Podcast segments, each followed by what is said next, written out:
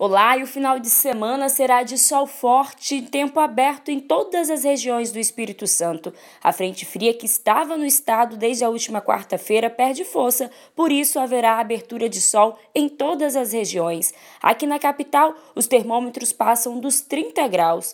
Há possibilidade temporal no final da noite de domingo, já que uma outra frente fria se aproxima do estado e pode mudar as temperaturas. Confira mais sobre o tempo na nossa programação da TV Vitória.